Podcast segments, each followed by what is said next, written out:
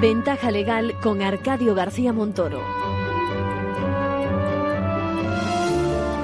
Muy buenas, ¿cómo estamos? Bienvenidos. Mm, me imagino que algo más relajado, supongo cuando parece que todo vuelve a la normalidad. Saben, ayer, ayer tarde cuando preparaba este programa dejaba por un momento un libro con, bueno, de un científico de referencia en el campo de la física cuántica. No sé si les sonará. Murray Hill Mann. Pues fue, ha fallecido hace apenas un año, un físico estadounidense que recibió el Premio Nobel de Física en el 69 por sus descubrimientos sobre partículas elementales. Eh, lo que releía era su obra El Quark y el Jaguar, se lo recomiendo, porque además de un repaso a una vida apasionada por el conocimiento, bueno, pues desde la curiosidad de lo más pequeño ¿eh? hasta lo más grande, ¿eh? bueno, digo que en uno de los capítulos acaba haciendo reflexiones sobre la sociedad y sobre las leyes, sobre la eficiencia de nuestro sistema. Y alguno se preguntará qué pinta un físico teórico reflexionando sobre cuestiones legales. Bueno, pues yo, yo quiero, con mi afán divulgador, ¿eh? dar a conocer este mundo jurídico a todos ustedes y hacerles ver que la ciencia, las humanidades, el hombre, el universo es todo uno, que están íntimamente relacionados. Seguramente no lo hago como este físico con renombre mundial, pero quiero que quede constancia porque las cosas son así, ¿eh? no andan por la vida, digamos, sueltas, aisladas. Desde nuestro ángulo, desde el derecho, también hay aproximaciones a la ciencia. Y bueno, y como muestra quiero que recuerden ese enfoque que nos daba el fiscal jefe de sala del Tribunal Supremo, Antonio Bercher, hace unos días sobre el famoso virus, desde las relaciones entre ciencia y derecho. Estamos llegando a un punto, eh, y esto lo veo desde la perspectiva profesional, en el que es prácticamente imposible desprenderse de una perspectiva ambiental eh, prácticamente en todo. Eh, tú, tú eres jurista, Arcadio, y habrás, habrás comprobado que se, se, está produciendo lo que, aparte de que haya aparecido el derecho ambiental como una rama jurídica propia, se está produciendo también lo que se califica como ecologización del derecho. Es decir, el derecho civil, el derecho administrativo, el derecho constitucional, el derecho del trabajo, eh, prácticamente todas las ramas del derecho de una forma u otra están desarrollando una perspectiva ambiental, eh, porque es, prácticamente inevitable. Entonces, al margen de esto, lo que también está perfectamente claro, porque ahora está hablando desde la perspectiva estrictamente jurídica, pero si pasamos al ámbito científico, lo que estamos comprobando además es que hay una cantidad de eventos que se están produciendo y que tienen que ver pues con una serie de factores que a su vez tienen una incidencia extraordinaria en el medio ambiente. Eh, mm. ¿Recuerdas aquella famosa expresión de Lavoisier que la materia no se crea ni se, destruye, solo se transforma? Bueno, el, medio ambiente es materia y el problema es que estamos transformando ese medio ambiente como materia en algo distinto a lo que es el medio ambiente propiamente dicho. Y el problema reside en que hemos aparecido como seres humanos, igual que el resto de seres vivientes, debido a una serie de condiciones ambientales. Eh, estas condiciones ambientales han determinado una serie de procesos químicos y estos procesos químicos han determinado la aparición de la vida. Consecuentemente, si los elementos determinantes de ese, de ese equilibrio, llamémoslo así, que lleva precisamente al desarrollo de esos procesos químicos y la aparición de la vida acaban alterándose, evidentemente las condiciones que permiten la subsistencia de los seres humanos van a acabar alterándose también. Y eso es lo que está pasando. Entonces, bueno, a principios del siglo XX éramos, no sé si llegábamos a los 2.000 millones, creo que no. en el presente momento pasamos ampliamente los 7.000 millones de seres humanos eh, es que no hay macera que la, la, que arde, ¿no? Lo dijo Malthus. Eh, Malthus ya indicó que lo procedente es que cuando un ser humano naciera es que tuviera el cubierto puesto en la mesa. Y en el presente momento estamos extraordinariamente lejos de esa perspectiva.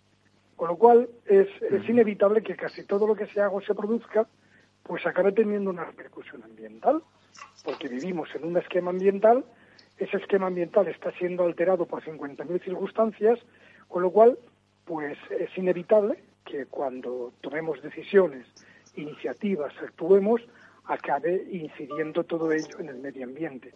Entre otras razones porque el medio ambiente cada vez más débil, el medio ambiente cada vez está más reducido, los espacios naturales cada vez son más limitados, etcétera, etcétera. De hecho, de hecho parece que parece mentira y parece a veces una, una contradicción cómo la naturaleza también se defiende y cómo reacciona, ¿no? Vemos últimamente cómo los animales, yo que sé, las abejas, en otro caso otro tipo de animales que consideramos salvajes, se acercan a nuestras ciudades y parece que se recuperan también cuando nosotros nos echamos un paso atrás, ¿no? Bueno, eh, suena fuerte decir lo que voy a decir, pero somos una especie claramente depredadora.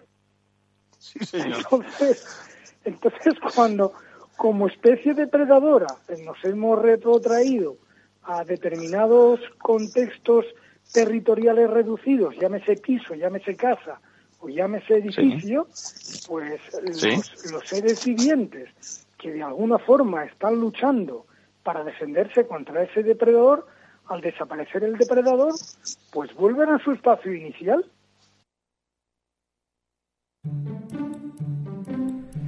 Bueno, y hoy en la segunda parte de nuestro programa vamos a conversar con Carlos Yuk. Él es corredor de seguros, quien además de aclararnos cuál es el papel del corredor, ojo, que difiere mucho de la gente de seguros. El primero, el corredor, asiste al cliente y el segundo representa los intereses de la aseguradora. Hay que recordar que el corredor no solo les puede asesorar, aconsejándoles este u otro tipo de póliza, una compañía u otra. Eh, el corredor no trabaja para ninguna empresa en especial y luego a la hora de que se produzca un siniestro lo tienen a su lado para defender sus intereses. Bien, pues escucharemos a este profesional que nos va a introducir en la problemática del seguro a raíz de la pandemia. Seguros que pueden contratarse por pérdida de negocio, pólizas, clausulado, creo que les va a parecer de verdad interesante. Además, con un enfoque social, como cuando nos cuenta que algunas compañías han afrontado siniestros ahora que realmente no tenían que soportarlo. Les paso, les paso un adelanto y no se pierdan la anécdota sobre el Titanic. Mira, eh, el seguro tiene, tendría que ser más valorado por la sociedad. Si nos vamos, por ejemplo, al caso del Titanic, probablemente al, Titanic lo financió algún banco o un sindicato de bancos. Cuando el Titanic se hundió, ese banco o ese sindicato siguieron cobrando la cuota, ¿verdad que sí? La cuota de los préstamos, de las hipotecas navales. En cambio, el seguro del Titanic cuando se hundió el Titanic, pagó y no le exigió la devolución de nada a su cliente, a la naviera. Eh, en este sentido, el seguro tiene un, una, una, es sector financiero, pero tiene una visión eh, muy, muy protectora, muy social. Y me gustaría que esto calara en la gente, porque realmente es, es, es un tema que cuando lo ves trabajando día a día, día a día, es hermoso. Es hermoso ver cómo la gente puede conseguir recuperar su vivienda después de un periodo y vivir como vivía antes de un incendio. Es hermoso ver cómo una empresa recupera su actividad y vuelve a contratar personas, vuelve a tener clientes, vuelve a generar riqueza para el país y para sí. Es, es hermoso el seguro. Bien. Eh, en este momento que nos hemos encontrado, pues nos hemos encontrado con, con compañías de seguros pues que tenían exclusiones, es decir, simplemente tal cosa no te la voy a cubrir. Y entre esas exclusiones estaba una de epidemias y pandemias. Y ahí tenemos aseguradoras de viaje, tenemos aseguradoras de salud que, cubrían gastos médicos, por ejemplo, que cubrían bajas laborales, o hemos tenido, por ejemplo, empresas de decesos, sí de seguros de enterramiento, pues que aunque tenían esa exclusión, en este momento tan delicado para tanta gente, pues han dado el callo y han pagado los servicios eh, que no estaban obligadas a pagar, pero lo, han hecho. Han afrontado el gasto, en efecto. Han afrontado ese gasto. Y eso creo que, que hay que ponerlo en valor. Es decir, tenemos una industria del seguro, además, pensémoslo, que así como la industria financiera bancaria eh, con la crisis eh, nos demostró pues que tenía los pies de barro, la industria del seguro no sufrió. No vimos ni una sola compañía de seguros intervenida o quebrada. ¿Verdad? En este momento, pues así como por ejemplo con los préstamos ICO vimos que la banca se estaba volviendo a, a cebar en el, en el usuario, en el cliente, pues el seguro ha, tenido una visión mucho más social, un comportamiento, diría que empático en lugar de psicopático. Bueno, y en el manual de crisis de todas las semanas, primero voy a contestar a Juan Carlos. Juan Carlos pregunta que qué es eso de las condiciones generales de contratación, porque resulta que ha ido con un contrato a su abogado y este le ha dicho que es una pena que aunque haya sentencias que han anulado esa misma cláusula que contrató, sin embargo tiene que interponer un recurso para hacer lograr la nulidad. Pero lo que pasa es que no lo voy a contestar yo. ¿eh? Le va a contestar, o le vamos a contestar con las palabras del actual presidente del Consejo General de Consumidores y Usuarios, Carlos Bayujera. Luego, luego le oímos. Y por cierto, voy a intentar luego engañarles. Bueno, se me ha escapado. Es decir, les voy a hacer el relato de las preguntas, como si fueran mías, que recoge el juzgado de Huesca que en realidad las hace y, las trae a su vez de la Organización Mundial de la Salud, justo antes de que estallara el brote en Europa. Al final, el juzgado declaró que la Administración no previó la pandemia y que ingiere, eh, incurre en responsabilidad. Bueno, quiero que las conozcan para que precisamente ustedes las evalúen y, vean ustedes eh, la diligencia de nuestras autoridades que pudieron tener o dejar de tener con respecto a los efectos del virus. Además, hoy también, bueno, es, plena actualidad la regulación del teletrabajo, por cierto, que vuelvo a acordarme de ese físico que trabajaba, decía, llevando consigo la oficina, cuatro papeles, un lápiz para, para apuntar y sobre todo el pensamiento puesto en esas incógnitas del universo que quería resolver. Bueno, es hora de preguntarse si eso que algunas algunos califican de smart work, es decir, traducido el trabajo inteligente, el que, el que te puedes llevar a todas partes, digamos, es considerado, eh, digamos, eh, teletrabajo. Y lo digo porque eh, con la que viene nos encontramos con una serie de preguntas. De momento ya parece que no hay que llamarle teletrabajo. lo veremos en un ratito. Y de paso seguro que hay tiempo por lo menos para mencionar qué sucede si uno está infectado y no se somete al tratamiento médico. Ya tenemos algún caso. Y dar un repaso también a cómo funcionan esas aplicaciones electrónicas, las famosas apps que permiten identificarse eh, identificar que estuvimos con algún infectado por la COVID. Nos preguntamos si estamos preparados para comunicar a nuestros contactos que estamos infectados por COVID-19. Por cierto, que hablando de avances electrónicos, ya hay que decirles que empiezan a funcionar los primeros juicios telemáticos. Tendremos que, bueno, que dedicarles algún tiempo en las próximas ediciones. Ahora sí, empezamos con la ventaja legal de esta semana. Bienvenidos.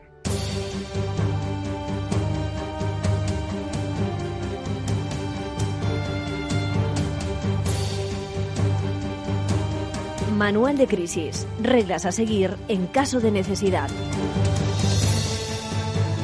Les decía que Juan Carlos nos preguntaba qué es eso de las condiciones generales y los problemas que genera el que tenga que declararse nula una a una cada una de las cláusulas, cuando así lo estima conveniente eh, pues, los tribunales, ¿no? Pero ya les decía, mejor lo escuchamos de la mano del presidente del Consejo General de Consumidores y Usuarios, eh, Carlos Bayujera. Condiciones generales, o sea, ¿qué? ¿Qué es eso? Que una misma cláusula, una misma, está en muchos contratos. Por ejemplo, una cláusula suelo está en decenas de miles de contratos de un mismo banco, ¿no? Sí, que lo mismo que la firmo yo, la firma usted y la firma un montón de gente. Entonces, cuando eh, cuando eh, se anula una de esas cláusulas en un contrato entre un banco y un consumidor singular individual, ¿no? Por ejemplo, pues no sé, en La Rioja, ¿no? Pues eso, por, eh, por la característica del contrato de consumo, tendría que tener lo que se llama el efecto ultrapartes. Nula en un contrato tiene que ser nula en, por lo menos en todos los contratos de ese banco que tengan la misma cláusula, ¿no? Sí, claro. Entonces esa es la solución que ha diseñado el legislador. Pero nos encontramos con la práctica. El Tribunal Supremo, en la sentencia de 9 de mayo de 2013, eh, dice eh, que no cabe el efecto ultrapartes, que hay que ir caso por caso. ¿eh? Yo creo que es una posición equivocada porque obliga a litigar al consumidor. Resultado, tribunales colapsados. eh, el legislador tiene mecanismos, sin embargo, lamentablemente, muy lamentablemente, se han bloqueado nada menos que en el Tribunal Supremo. Eso me parece sumamente serio. Bueno, ya ves más claro, agua. Bueno, eh, siguiendo con nuestro manual de crisis, les decía, déjenme que les haga unas preguntas, son mías, ¿eh? sobre la pandemia, sobre la falta de previsión antes de aterrizar en España este maldito virus. Eh, preguntas que también les van a servir para, para afrontar los nuevos brotes ¿eh? o cualquier ola de, de, este tipo de, cosas que nos puedan llegar. ¿no? Les voy a. Son unas cuantas, déjame que se las haga. ¿Estamos listos para el primer caso? Sería la primera. Segunda, ¿qué haremos cuando llegue? Tercera, ¿tenemos una unidad de aislamiento lista en los hospitales? Más, ¿Tenemos suficiente oxígeno médico, ventiladores, otros equipos vitales? ¿Existe un sistema de información que utilicen todos los centros de salud y una forma de dar la alerta si hay alguna preocupación? ¿Tienen nuestros profesionales sanitarios la capacidad y el equipo, la capacitación, perdón, y el equipo que necesitan para mantenerse seguros? ¿Tenemos las medidas, bueno, la, la administración adecuadas en aeropuertos, en los cruces fronterizos, para analizar a las personas que estén enfermas? Bueno, estas preguntas son las que van a marcar la diferencia entre un caso y 100 casos en los próximos días y semanas. La verdad es que, ya digo, les he intentado engañar, las preguntas no son mías, ¿eh? las preguntas no me las he inventado, las hace el responsable de la Organización Mundial de la Salud a finales de enero, las hizo en su tiempo y las traigo en comentario a esa sentencia que conocimos esta semana pasada de un juzgado de lo social de Huesca de Aragón. La resolución dice que, en definitiva, en una situación de emergencia sanitaria, y leo textualmente, debiendo reconocer los problemas de desabastecimiento que se ponen también de manifiesto a finales de febrero para la OMS, lo cierto es que no se actuó con toda la diligencia. Miren, hay veces, créanme, que las sentencias, además de un pozo de conocimientos, son también un testigo fiel de lo que ha ocurrido. El juzgado que cito da como hecho probado esto que les he contado. Por lo tanto, no hay espacio para la invención. Anda que no se la juega sus señorías si así fuera. ¿eh? Dando fe, por lo tanto, desde el juzgado de la situación que ocurrió poco antes de la pandemia. Me pregunto hoy, eh, Hoy no recojo preguntas de ustedes, oyentes. Me pregunto si ostentando uno un cargo de responsabilidad sanitaria al oír estas cuestiones que me habrían llegado como a todos ellos, no me iba a poner en marcha e iba a interpretar estas palabras de la autoridad máxima de la Organización Mundial de la Salud como un aviso, como una alerta que desprende precisamente la gravedad de lo que nos venía encima. Bueno, en la sentencia, fíjense, se apela al principio de precaución eh, lo alegaba, lo manifestaba el Ministerio Fiscal, que añadía un, un parámetro, dice, con este principio a tener en cuenta con respecto al juicio de previsibilidad y de evitación del riesgo. Pero es más, añade, y les leo textualmente, que ya la Ley General de Seguridad Pública apela a ese principio de precaución, diciendo que la existencia de indicios refundados de una posible afectación grave de la salud de la población aun cuando hubiera incertidumbre científica sobre el carácter del riesgo, determinará la cesación, prohibición o limitación de la actividad sobre la que concurran. Este principio además también, también aparece en la Ley de Salud Pública de Aragón. Dice las actuaciones públicas en materia de salud pública se inspirarán de forma prioritaria en los objetivos de destacar, detectar, detectar repito, anticiparse y evitar los posibles daños a la salud de la población, abordando especialmente los diversos determinantes de la misma. Estos principios van a permitir mm, comprobar la necesidad de adoptar esas medidas preventivas necesarias para evitar un colapso de la salud pública que en parte pudo venir propiciado, decía, por la falta de medios que se proporcionaron a los profesionales sanitarios. En el caso concreto de Huesca, y me temo que esto se va a repetir en el resto de la geografía, dice la sentencia que no se ha practicado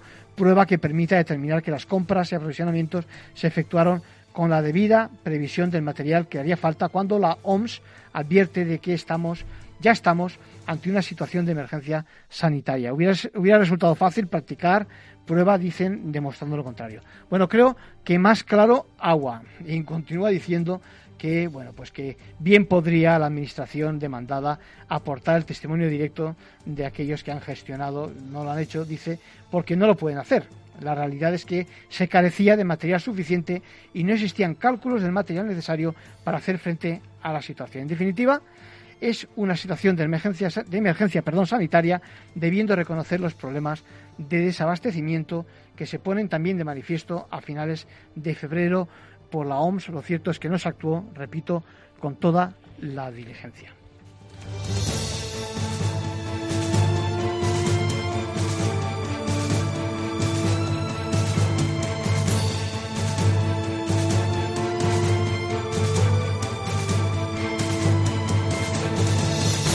Y por último, un consejo a título personal de nuestro abogado Arcadio García Montoro. Bueno, hacía falta, hacía falta una regulación del trabajo a distancia. Veo que se me echa el tiempo encima, pero, pero igual lo atacamos en la segunda parte del programa. Lo cierto es que ya tenemos un proyecto de ley precisamente sobre el tema y vamos a ver cómo lo lo ataca. De todas formas, vamos a cambiar la nomenclatura. Ya no hablamos de teletrabajo, sino más bien de trabajo a distancia.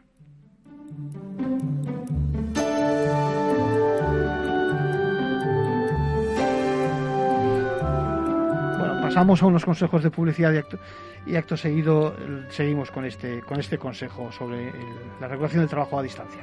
Ventaja legal con Arcadio García Montoro.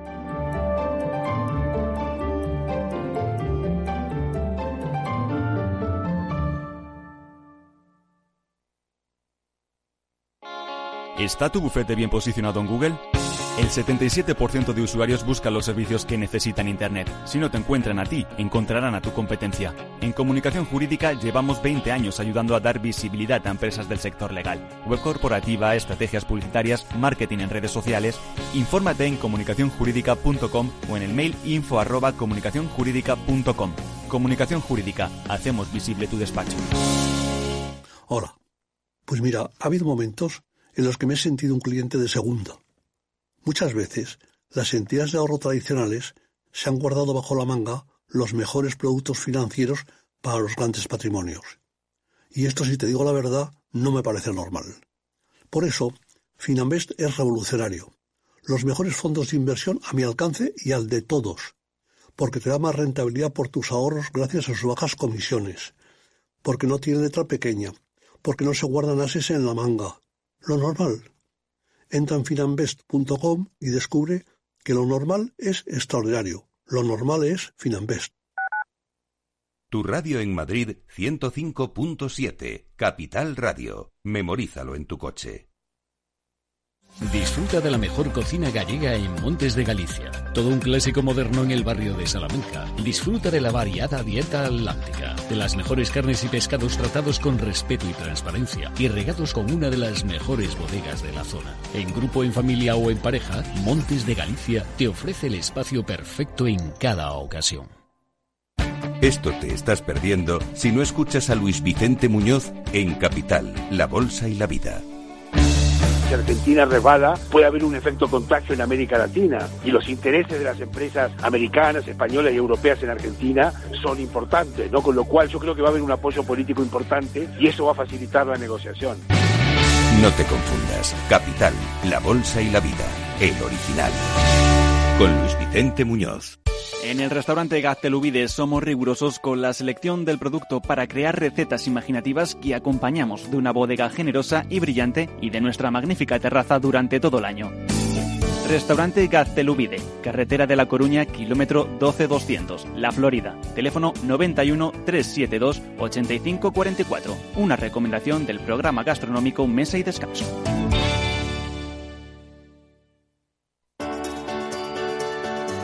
Capital Radio.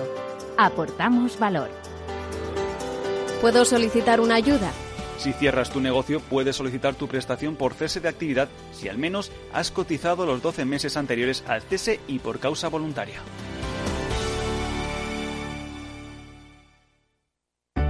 Conecta Ingeniería es el programa que acerca la ingeniería a la sociedad. Todos los miércoles de 10 a 11 de la mañana en Capital Radio con Alberto Pérez. Conéctate.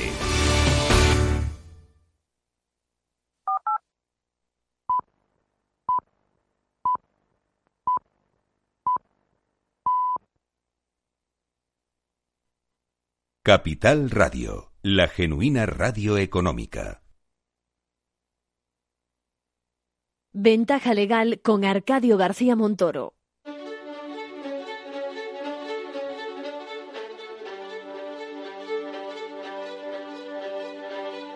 La entrevista, escuchar, es compartir conocimiento. Bueno, pues cuando, cuando ocurre un percance, no digamos ya de dimensiones importantes, primero nos preguntamos por las víctimas, por los daños, y acto seguido bien recurrimos al seguro contratado o bien reparamos en lo que pudo suponer precisamente tener ese riesgo cubierto por una compañía. Es decir, ¿cuánto nos pudimos ahorrar? Bueno, pues ahora, ahora que la pandemia por COVID-19 lo inunda todo, que como un terremoto nos ha desbordado, quiero que echemos un vistazo con los ojos de un corredor de seguros al tema. Yo creo que tenemos al, al otro lado del teléfono a Carlos Yuc. ¿Cómo estamos, Carlos? Digo, ¿qué tal llevamos, hemos llevado el confinamiento? Bueno, la verdad es que bien. Eh, pensaba que sería mucho más duro y la verdad es que ha sido ha sido relativamente fácil de llevar y especialmente sufría por, pensando en los niños, a ver cómo lo llevarían, pero se han portado como campeones. Nos han dado una lección a todos, creo. Imagino, imagino que en Baleares mucho mejor que en Madrid. Bueno, aquí lo que hemos tenido es un bajo, muy bajo índice de contagios. Eso trae una lectura de entrada muy, muy agradable, pero el hecho está en que tenemos el 98% de la población que sigue estando expuesta al coronavirus. Entonces tenemos que ir con mucho cuidado en, no hacer el burro. Bueno, es el momento, Carlos, de coger la lupa y de ver si existe un responsable de todo esto, no ya de la gestión política, esa se la dejamos a otros, ni a nivel internacional, sino de pues de tantas desgracias como ha habido, ¿no? Casos clínicos, ahí el seguro tiene mucho que decir. Efectivamente, el, seguro en principio es, es, una herramienta reparadora del daño que hemos sufrido, ¿no? Es, a veces es posible prever las cosas, a veces no, entran dentro de lo que se llama el campo de la fuerza mayor. Y en este caso, pues en, en, materia de seguros y en materia de los riesgos que se han generado con el COVID, pues hay una evaluación muy interesante que hacer a título forense y es eh, si esto era previsible, no era previsible, eh, y qué consecuencias va a tener sobre los contratos y sobre el comportamiento de las aseguradoras también. Hmm. Eh, yo creo que, evidentemente, ahora muchos letrados están planteando pues interponer, muchos ya lo han hecho también, demandas contra la administración, en, defensa también del sector médico, va a haber una avalancha que, va a saturar de nuevo la justicia. Sí, efectivamente, ayer eh, había una conferencia en el Colegio de Abogados de Madrid precisamente sobre este tema, sobre la posible responsabilidad patrimonial de la Administración en la gestión del COVID. Eh, por ejemplo, el, el, suministro de EPIs, EPIs adecuados a sus trabajadores, eh, trabajadores pues que se han visto expuestos pues a unas circunstancias pues que pueden estar sobrepasando aquella aquello a lo que digamos deberían de enfrentarse en relación a con razón a su profesión y bueno eh, evidentemente surge todo un ámbito de de incertidumbre en este momento respecto de si se han hecho bien las cosas, si no se hicieron bien, si la realidad sobrepasó todo lo, lo previsible, es decir, si hubo ahí una, una actuación diligente o no. Pero en todo caso, en materia de responsabilidad patrimonial, recordemos que estamos en, en un ámbito de responsabilidad objetiva. Es decir, no es necesaria la, existencia de una culpa, de una negligencia. Simplemente eh, es, una responsabilidad que surge ante el normal o el anormal funcionamiento de la Administración. Eh, ¿Podemos hablar de un funcionamiento normal dentro de las circunstancias que hemos vivido? pues lo dudo. Pero ya digo, no tiene mucha consecuencia sobre el hecho de que si ha habido un daño sobre el ciudadano, pues en principio debería repararse. Hay sentencias, decía ayer Gonzalo Iturmendi, pues que, que también avalan el hecho de que un empleado público pues puede ser objeto de indemnización también en el caso de, de, que la administración no haya cuidado de él o le haya expuesto de una forma innecesaria a riesgos. Entonces, tendremos una casuística pues muy amplia y, vamos a, ver también eh, qué es lo que ocurre. También ayer eh, Gonzalo Iturmendi hacía recalaba en un tema que me parece que es muy muy importante, que es el tema de la aplicación de medicamentos compasivos. Es decir, ante, ante la incertidumbre, pues eh, se han estado probando o se han estado aplicando medicamentos pues que podían estar funcionando, que tal o cual eh, especialista decía que podían tener un cierto efecto y bueno, estos medicamentos pueden haber tenido unos efectos secundarios, puede que hayan contribuido a salvar la vida, pero han fastidiado otra cosa. No sé, eh, ahí aparecerá toda una, una serie de... de Casuísticas, sí. Sí, una sucesión de, casuísticas diferentes que creo que van a dar lugar pues a, un catálogo enorme de posibilidades y también de soluciones distintas. Algunas van a ser negativas para el afectado y otras, por el contrario, pues le van a procurar una, una compensación. Precisamente, precisamente, Carlos, esta, esta semana escuchábamos una resolución a cuentas de la responsabilidad en la que podía haber incurrido pues, un centro médico eh, por no comunicar el estado de salud del paciente en sus últimas horas con, eh, los familiares, donde eh, se decía, por una parte, aunque puede ser recurrible, que la praxis médica camina por un lado y por otro lado la comunicación en estas circunstancias excepcionales con el paciente van por otro y que no debieran de generar responsabilidad. Como dices, en efecto, mm, viene, viene todo un mundo nuevo de casuística y de detalles que, que vamos a conocer. Además, hay un, hay un terreno muy curioso que es el de, el de los daños morales, ¿verdad? Sí. Y esto tendremos que explorarlo. El hecho de que alguien no haya podido despedirse de su familiar, pero no a lo mejor por, por circunstancias de seguridad sino simplemente por un error de comunicación o algo así. Sí. Pues no sé. Yo creo que, estamos a las puertas de un tiempo nuevo, por decirlo de alguna manera. Sí. Carlos, iba a decir que eh, me da la sensación casi de que en vez de, alguien relacionado con el mundo de los seguros sin ser letrado, estaba hablando directamente con un letrado. Es decir, hay que aclarar que eres corredor de seguros. Y la gente no tiene muy claro. Y además estudié biológicas. Fíjate que lejos estoy de, derecho. Bueno, o, qué cerca del mundo del análisis y de la ciencia. Déjame que te pregunte. Yo me gustaría que explicásemos a, nuestros oyentes la diferencia entre ser agente de seguros o corredor de seguros. Porque el papel es, eh, es diferente y en un caso seguramente es muy conveniente recurrir al corredor. Cuéntanos. Me encanta que me hagas esa pregunta. Mira, el, el, núcleo duro de la diferencia que en el mercado no se identifica es la independencia. El corredor es un profesional independiente. No tiene que estar vinculado de ninguna forma posible con ninguna compañía de seguros. Y de hecho sirve solamente a un señor que es el interés de su cliente. Esto es importante, sí. Eso es muy importante. El agente, por el contrario, y con toda la profesionalidad que puede tener, que, puede ser mucha, pues entonces es un representante de los intereses de la compañía. Un comercial. Entonces, eh, él, es un agente comercial de la compañía, que también puede tener, evidentemente, una pata técnica, pero desde luego eh, lo que va a hacer es ofrecer productos de una determinada marca o de algunas marcas, pero siempre representando a esas marcas, nunca al cliente. Bien, en cambio el corredor ocupa exactamente el, el, puesto contrario en, en, la mesa de negociación y representa, es decir, es un aliado eh, natural del cliente. Eh, es además, debería ser un asesor en materia de riesgos, porque yo al menos siempre he visualizado que primero viene el riesgo y después, como una mera consecuencia, el hecho del seguro, ¿no? Como transferencia de riesgos pero en, particular lo que tiene que ayudar a su cliente es a identificar adecuadamente los riesgos, a valorarlos y a transferirlos con conciencia. En este momento, por ejemplo, de la, de la pandemia, hemos visto algún caso en el que el corredor había asesorado a su cliente. Me refiero, por ejemplo, a, a un evento de tecnología muy conocido de Barcelona, pues eh, que se le asesoró que contratara una cobertura de pandemias en el seguro de cancelación y suspensión del evento y, el cliente decidió no hacerlo. Entonces, ¿qué ocurre? Pues obviamente el, corredor en este caso es un asesor, el cliente es el que toma la decisión, claro está. pero pero la importancia que tiene el asesor es clave porque nos ayuda a ver riesgos que a veces eh, en nuestro día a día ni siquiera vemos o ni siquiera intuimos.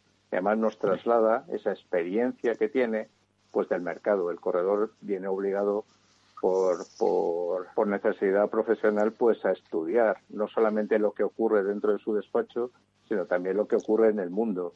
Y entonces pues puede trasladarnos un conocimiento, una visión del seguro muchísimo más amplia pues pues que otras otras opciones. Y luego llega, decía, ese contrato, ese contrato que tiene que estar bien hecho, bien redactado, donde tiene que tenemos que ver lo que pone, cómo está puesto y lo que no pone. ¿No te parece? Así es, así es. Los contratos de seguros son contratos, eh, se llaman sinalagmáticos, es decir, obligan a ambas partes, están regulados por una ley que es imperativa, que es la ley 50-1980, y entonces, por decir de alguna forma, pues cuando hacemos un contrato de seguros, estamos sentenciando lo que va a ocurrir en el momento del siniestro. Esto es algo que no acaba de verse en el mercado porque la gente tiende a pensar que todos los contratos son iguales y eso es completamente falso. Ni lo son los contratos, ni lo son tampoco las actitudes de las compañías de seguros e incluso me, me atrevería a decir que en función del mediador, de la calidad del mediador, el resultado va a ser distinto. Porque algunos no saben qué hacer luego con el contrato y otros, en cambio, sí lo saben manejar muy bien. Vendría a ser como un Fórmula 1, por decirlo de alguna manera. Y también hay eh, vehículos pues que no son aptos para correr una carrera de Fórmula 1 de la misma forma pues que hay contratos que no son aptos para correr, por ejemplo, eh, acompañar la vida profesional de un abogado o la de un arquitecto o acompañar pues la vida de una empresa de fabricación de, de tejas, por poner un ejemplo. ¿no? Carlos, te quería preguntar, el seguro ocupa un papel crucial en nuestra sociedad. Es decir, como el sector financiero y tantos otros tienen responsabilidades, yo creo que también a nivel social. Y ahora me consta, lo hemos comentado fuera de, del micrófono, que el seguro ha asumido en algún caso eh, algunas responsabilidades eh, que a lo mejor no debiera, es decir, que se ha portado bien, ¿no? ¿Qué consecuencias puede tener la actual pandemia para, a corto plazo y a largo plazo con respecto a los clientes? Sí, mira, el seguro tiene, tendría que ser más valorado por la sociedad. Si nos vamos, por ejemplo, al caso del Titanic, probablemente al, Titanic lo financió algún banco o un sindicato de bancos. Cuando el Titanic se hundió, ese banco o ese sindicato siguieron cobrando la cuota ¿verdad que sí? La cuota de los préstamos, de las hipotecas navales. En cambio, el seguro del Titanic, cuando se hundió el Titanic, pagó y no le exigió la devolución de nada a su cliente, a la naviera. Eh, en este sentido, el seguro tiene un, una, una, es sector financiero, pero tiene una visión eh, muy, muy protectora, muy social. Y me gustaría que esto calara en la gente, porque realmente es, es es un tema que cuando lo ves trabajando día a día, día a día, es hermoso. Es hermoso ver cómo la gente puede conseguir recuperar su vivienda después de un periodo y vivir como vivía antes de un incendio. Es hermoso ver cómo una empresa recupera su actividad y vuelve a contratar personas, vuelve a tener clientes, vuelve a generar riqueza para el país y para sí. Es, es hermoso el seguro. Bien, eh, en este momento que nos hemos encontrado, pues nos hemos encontrado con, con eh, compañías de seguros pues que tenían exclusiones, es decir, simplemente tal cosa no te la voy a cubrir, y entre esas exclusiones estaba una de epidemias y pandemias. Y ahí tenemos aseguradoras de viaje, tenemos aseguradoras de salud, que, que, cubrían gastos médicos, por ejemplo, que cubrían bajas laborales, o hemos tenido, por ejemplo, empresas de decesos, sí. de seguros de enterramiento, pues que aunque tenían esa exclusión, en este momento tan delicado para tanta gente, pues han dado el callo y han pagado los servicios eh, que no estaban obligadas a pagar, pero lo, lo, han hecho. Han afrontado el gasto, en efecto. Han afrontado ese gasto. Y eso creo que, que hay que ponerlo en valor. Es decir, tenemos una industria del seguro, además, pensémoslo, que así como la industria financiera bancaria eh, con la crisis eh, nos demostró pues que tenía los pies de barro, la industria del seguro no sufrió. No vimos ni una sola compañía de seguros intervenida o quebrada. ¿Verdad? En este momento, pues así como por ejemplo con los préstamos ICO vimos que la banca se estaba volviendo a, a cebar en el, en el usuario, en el cliente, pues el seguro ha, tenido una visión mucho más social, un comportamiento, diría que empático en lugar de psicopático. Te claro, hay una, hay una conclusión también que podemos sacar de esto, y seguro que la tienes en mente, y es que si se han portado en tantos casos también, eh, esto sin embargo nos va eh, a suponer una, lección de cara al futuro y evidentemente más de uno vamos a plantearnos lo que a lo mejor hasta ahora no, esa cobertura por pandemia, pero claro, va a subir la póliza, es decir, los costes que tiene que, que tenemos que, que soportar van a ser mayores. Bueno, decía Machado que solo el necio confunde valor y precio. nos, nos hemos obsesionado mucho con el importe a pagar, pero no sé, yo, yo creo simplemente que el ciudadano medio, si se sienta en un restaurante y ve solomillo a tres euros, eh, va a desconfiar. Si va a una, a una tienda y le ofrecen una camisa de primera marca por cinco euros, va a decir, aquí eh, hay gato encerrado, esto probablemente sea una falsificación. Eh, en, en, seguros también ocurre. En seguros no hay gangas. Mm. Por ejemplo, un seguro médico que nos garantice el mejor seguro a 24 euros al mes evidentemente no puede pagar al mejor cirujano, ni puede pagar eh, al mejor al mejor médico de medicina general, ni al mejor odontólogo, ni al mejor ginecólogo. Entonces, ¿qué ocurre? Pues que el día que estemos sobre la piedra y estemos eh, que nos tengan que operar, pues eh, la, la, diferencia en el ratio de supervivencia que podemos tener va a ser la diferencia entre habernos pagado 24 euros de seguro o 55 euros de seguro. Por poner por poner ejemplos tontos, pero para que sí, bueno, pero ilustrativo. Bien. Entonces la, la, cuestión la cuestión es que tendríamos que dejar de pensar en clave precio y tendríamos que empezar a pensar en clave riesgos. ¿Vale? Si realmente y es, y en estos días lo hemos visto una pandemia es capaz de cerrar mi empresa durante dos o tres meses, o por ejemplo, si tengo un hotel, puedo perder toda una temporada. ¿Qué más me da si en el seguro me cobran 50, 100, 200 o 500 o 2.000 euros más en función del tipo de riesgo que sea? Lo que me debería preocupar es qué, qué va a pasar conmigo si sucede eso. Carlos, importante en los negocios no siempre calibramos, no siempre valoramos esa pérdida de negocio. Y es un riesgo que perfectamente puede cubrir una póliza. ¿Es así? Es así. El problema que tenemos en España es que habiendo un ramo en la, en, la ley de seguros, habiendo la ley que ordena a las compañías de seguros, habiendo un ramo que se llama de pérdidas pecuniarias diversas, pues que tendría que estar funcionando bien, sí. ser un ramo maduro, como por ejemplo lo es en el Reino Unido, pues resulta que aquí, eh, por esa falta de previsión, eh, por esa, mm. ese afecto que tiene el español medio por la divina providencia, ya. ¿vale? vale, pues entonces eh, ese es un ramo que está completamente descuidado en España.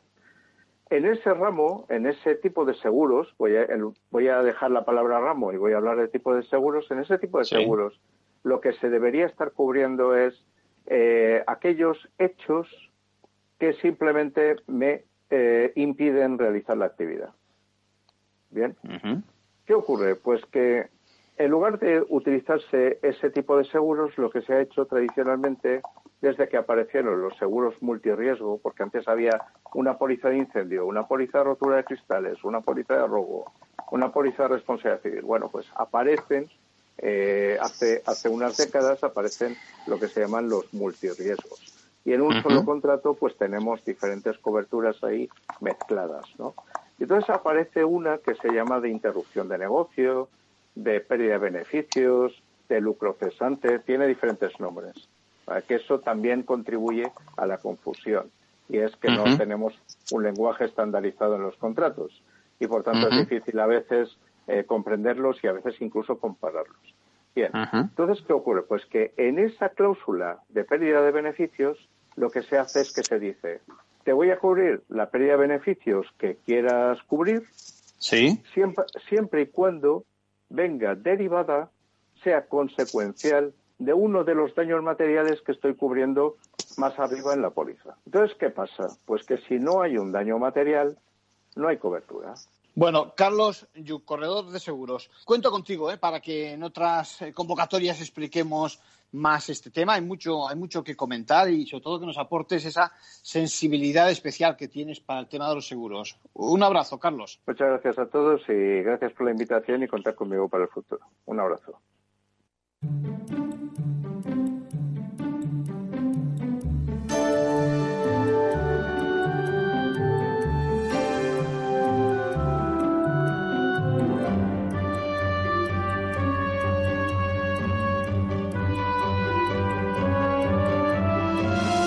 Bueno, les, decía en, nuestro apartado en la sección del Consejo que hacía falta regulación del trabajo a distancia. Podemos decir que esa ya anticuada discusión sobre compatibilidad de trabajo y familia o sobre horarios de nuestra jornada queda superada perfectamente por la, por la actual pandemia, ¿no? Además, el trabajo a distancia descubrimos que tiene muchas más ventajas, ¿no? Por ejemplo, supone un ahorro de tiempo, tiene sus ventajas en materia de contaminación, al no producirse tantos desplazamientos, e incluso puede descubrirnos otras opciones positivas, ¿eh? el vivir en el medio rural con ahorro también de, de costes. Bueno, como se dice en la calle, esta modalidad de cumplir con nuestras tareas ha venido para quedarse, o por lo menos para compartir tramos con el trabajo convencional. El problema que tenemos ahora es que no se sabe muy bien en qué consiste ese trabajo convencional y dónde empieza el desempeñado a distancia. Bueno, para empezar, la norma que quiero comentar y que en estos momentos está en discusión, ese anteproyecto de ley de trabajo a distancia, equipara en derechos de los trabajadores estas modalidades que reconoce eh, eh, con el trabajo también eh, presencial. La norma pretende superar algunos problemas que este tipo de trabajo presenta, como es el control permanente del trabajador o, por ejemplo, la intromisión en su intimidad, siguiendo lo que dictó en su momento el Tribunal Constitucional.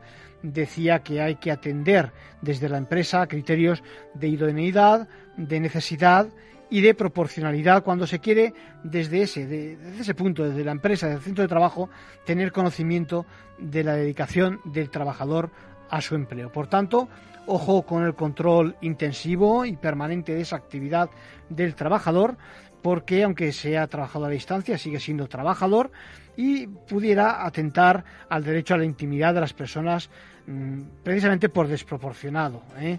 Eh, tengo aquí la sentencia del Tribunal Constitucional 98 2000 de 10 de abril. por lo tanto, no puede utilizarse tampoco esas fórmulas invasivas, digamos, eh, que se entrometen en la, en la, intimidad de uno, tampoco en el trabajo a distancia. Por cierto, eh, como en más de una ocasión he dicho, eh, hay normas que, en las que ustedes también pueden colaborar, es decir, pueden hacer su aportación, sus sugerencias. Están abiertos a, consulta pública y este es el caso del Real Decreto que ahora nos ocupa. Eh, pueden ir al portal web del Ministerio, eh, www.mitramis.gov.es, repito, www.mitramis con dos S al final, .gov.es y allí pueden hacer sus aportaciones. Bueno, y son varios los problemas detectados ya. Es decir, por una parte, la desconexión la famosa desconexión, que parece que no estamos desconectados si trabajamos desde nuestros domicilios, ¿no? ¿Qué pasa si estamos en nuestra vivienda eh, y siempre estamos conectados al trabajo? O preguntas como eh, cuando realizamos eh, nuestras prestaciones fuera de ese centro, ¿estamos trabajando, hablando, hablando únicamente o sencillamente sin más de trabajo a distancia? Es como se llama ahora lo que más bien en la calle se llama teletrabajo o, hace falta que sea desde nuestros domicilios? ¿Eh? ¿Es teletrabajo otra, otra modalidad?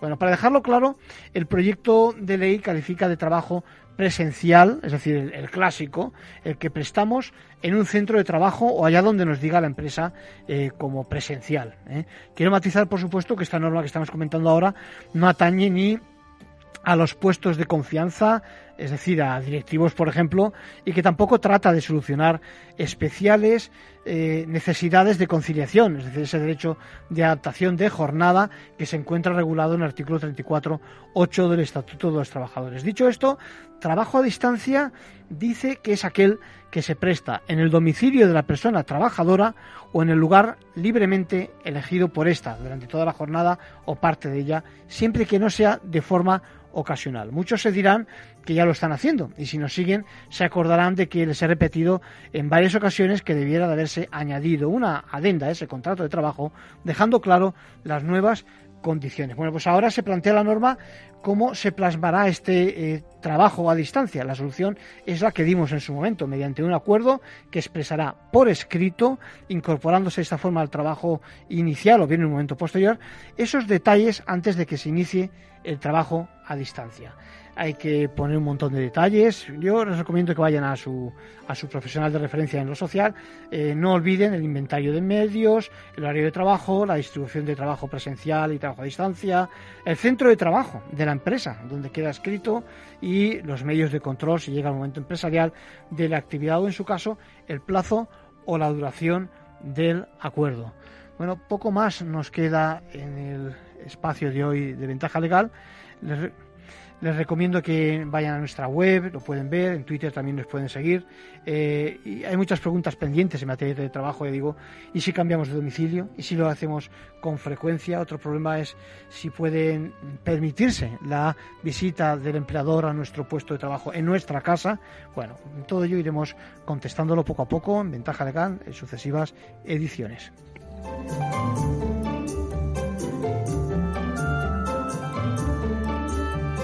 Ventaja legal, claves para manejarse en la empresa y en la vida.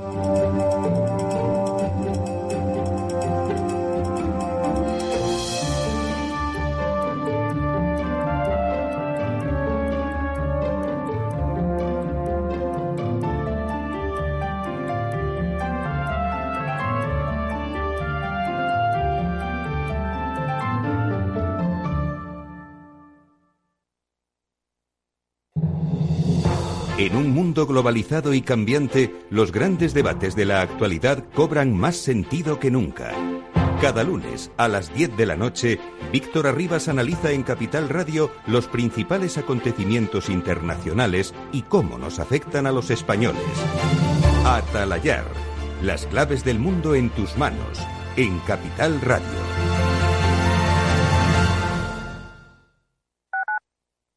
Escuchas Capital Radio, Madrid 105.7, la radio de los líderes. Gráficas Naciones. Más de 50 años de experiencia en el sector de las artes gráficas. Apostamos por la última tecnología tanto en impresión offset como en digital y gran formato. Realizamos todo tipo de impresión. Tarjetas de visita, folletos, libros, vinilos, decoración y montaje de stands. Más información en el 91 629 2145 o en gráficasnaciones.es. ¿Cómo innovar en nuestra empresa? ¿Cómo desarrollar nuevas ideas? ¿Cómo adoptar el mundo digital? Nosotros no tenemos las respuestas a esas preguntas, pero sí que te vamos a mostrar el camino para que las encuentres. De lunes a jueves a las seis y media de la tarde, After Work, en Capital Radio, con Eduardo Castillo. ¿Harto de tertulias políticas y de quienes lo saben todo? Sube un peldaño intelectual en tu vida y sintoniza la gran tertulia de la economía.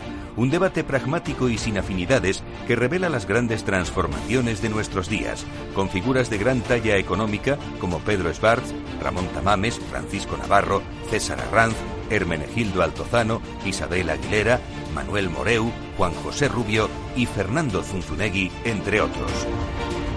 La gran tertulia de la economía cada mañana a las 8 y 20 en Capital, La Bolsa y la Vida, con Luis Vicente Muñoz.